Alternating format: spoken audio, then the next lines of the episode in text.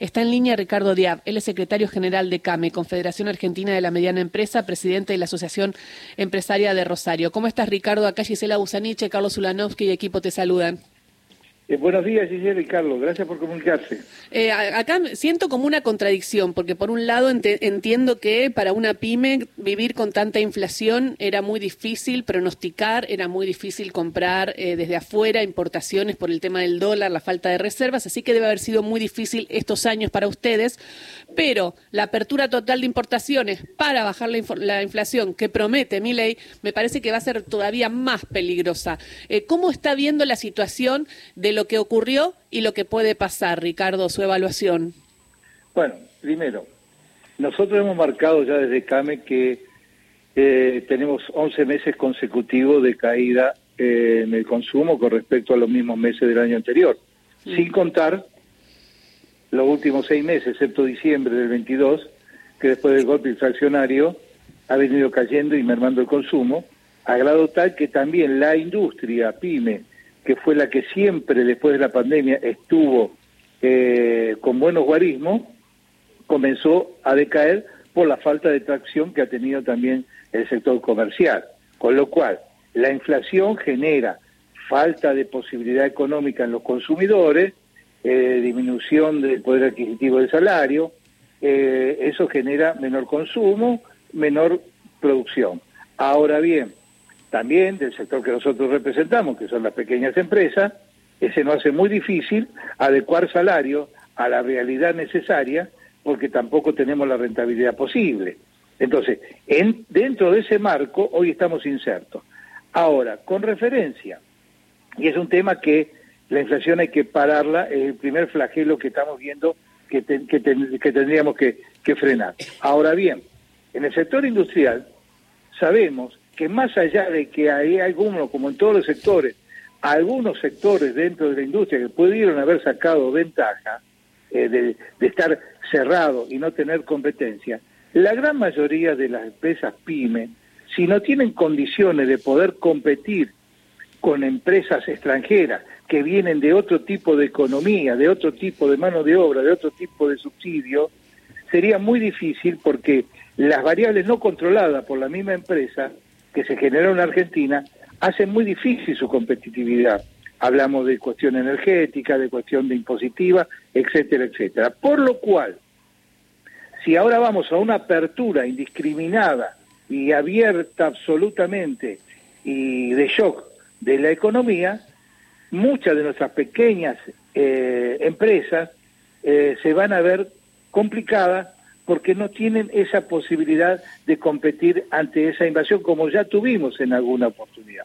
Decimos, para poder exportar hay que importar, pero sí, fundamentalmente productos que no se fabrican en la Argentina, insumos, materia prima, etcétera. Lo demás deberá ser gradual. Claro, es un, es un mix de las dos cosas la que necesitan, ¿no? Y ninguna se dio, ni en el gobierno que se va, ni el que viene, promete.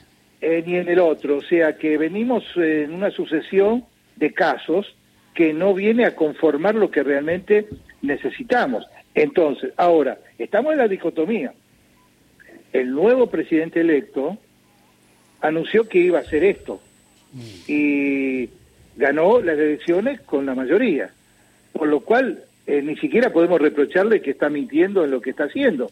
Pero eh, lo que nosotros exhortamos, dada la circunstancia, que en algunas cuestiones se genere con gradualidad eh, y teniendo en cuenta la situación de las pequeñas empresas que de hoy para mañana no pueden ser competitivas contra eh, la apertura mundial eh, que se quiere generar. Estamos preocupados por los acuerdos Mercosur-Unión Europea, a ver en qué situaciones la hacemos, imaginémonos si ya abrimos la frontera.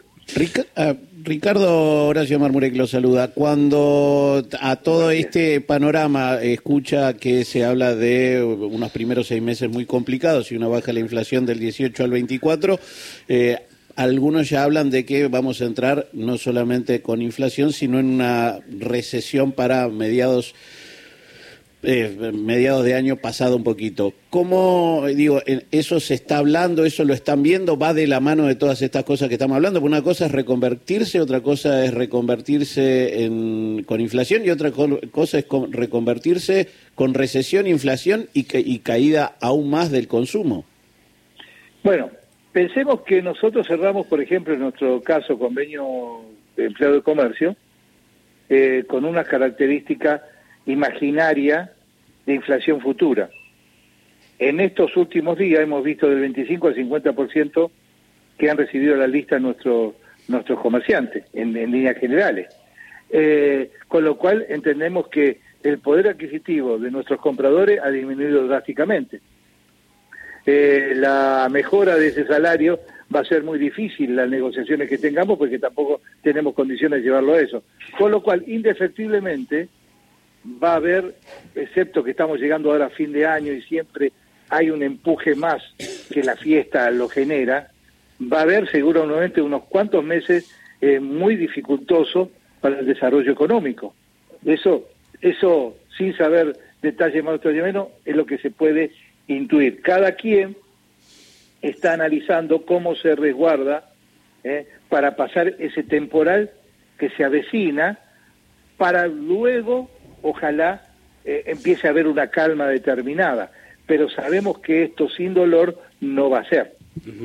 Eh, señor Díaz, buen día. Quería saber, tenía curiosidad por saber cuál es su pyme y de qué se ocupa exactamente, qué fabrica. Bueno, yo tengo, yo estoy en el rubro alimenticio, eh, fábrica de pasta fresca, también estoy en el rubro evento y también tengo empresa de servicio de comercio internacional. Ajá. ¿Cuál es la marca de, alimenticia? Rica pasta. Rica. ¿Y, está rica? Vamos a probarla. No, es rica porque es rica y porque yo me llamo Ricardo. Ah, mira. bueno, un eslogan que creé en su momento. la, la pregunta que le quiero hacer también es, ¿cuándo su pyme estuvo mejor? Qué buena pregunta. Eh, yo le digo que estuve mejor. yo recuerdo, eh, estuve en el máximo desarrollo entre el 84 y el 90 y pico. Después yo tuve la oportunidad de ser el primer exportador de pasta a Brasil, también generé negocio en el exterior y bueno, y otras tantas cosas, pero me acuerdo de, después fue pelea. ¿Y cuándo se tuvo que achicar o que pasó algo que dijo no? Cuando la ley de la ley de bromatológica cambió, existía, esto es un esto, es prehistórico, ¿no? Yo también fui secretario general de la Federación de Fabricantes de Pata, bueno, en, otra, en otras épocas. Esto es prehistórico, pero eh, a la luz de que se venían grandes empresas que querían tomar el mercado de pasta fresca, que estaba diseminado en pequeñas unidades distribuidas en todas las ciudades, eh, llámese grandes marcas que ustedes ven al supermercado, Me imagino. generaron el pasteurizado. Mm. Ese pasteurizado permitía que el producto dure hasta seis meses, mm. cuando nuestro producto fresco duraba 48 horas y se reponía. Entonces, en esas condiciones se cambió el código odontológico, entraron estas grandes empresas con su estrategia de marketing y demás, y ahí tuvo, eh, digamos, ya eh, dejamos de ser los grandes proveedores de los supermercados, del autoservicio, para pasar ellos a hacerlo.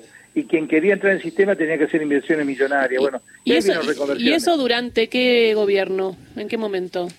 Y hablemos del 90 y pico, la época de Menem. Claro, y ahí viene el industrializado y gana el industrializado, ¿no? El pasteurizado que puede durar más. Pero fíjate cómo ahora está volviendo todo a lo sano. ahora, muchos de ustedes no sé la edad que tendrán, pero no conocerán el verdadero sabor de un raviol. Eh, conocen el raviol como lo conocen, en el brisket. Toman, pum, y llevan pero aquel raviol hecho lo más casero posible, que yo lo copié de mi abuela, es muy difícil hoy encontrarlo, ¿no? Tanta razón porque uno va al supermercado y rápido quizás compra pasteurizado, excepto que tenga una de pasta fresca, que por suerte nosotros en general también comemos bastante pasta fresca y uno puede sentir eso. Pero fíjense también cómo estamos volviendo a lo, decía que lo industrializado tampoco está bueno y hay cada vez más personas que eligen lo fresco y lo no industrializado, así que puede ser que haya una vuelta, ¿no? A esto. De, hecho, de hecho que sí, o sea, el barrio, el fabricante local eh, o sea, tiene no compite con precio, compite con calidad. El que está eh, en las grandes superficies comerciales compite con precio fundamentalmente, ¿no? Y marketing, bueno, la, estrategia de marketing es otra. Por eso digo, una cosa son las pymes que nosotros representamos y otra cosa son las grandes empresas, entonces que no le pega de la misma manera. Totalmente. Por y eso, una, una última pregunta por mi parte. Eh, ¿Dónde es líder en este momento su marca Rica Pasta? No, es, es, es es Rosario. o sea, Rosario. Ah. Tenemos que ir a Rosario. Comemos No, un después- pescado y comemos después- rica pasta. Y a mí me gusta hacer pastas especiales y, y oficiales cuando tengo invitados, así que yo mismo la produzco, así que no hay problema. Perfecto, vamos Bueno, hablando. invítenos, vamos entonces. hablando. bueno, eh, vamos a seguir eh, acá ocupándonos eh, en Radio Nacional del futuro de las pymes con este nuevo modelo económico. Ojalá que todo salga bien y que todas las pymes puedan crecer más y no cerrar. Gracias, Ricardo. A ustedes, buenos días. Beso grande.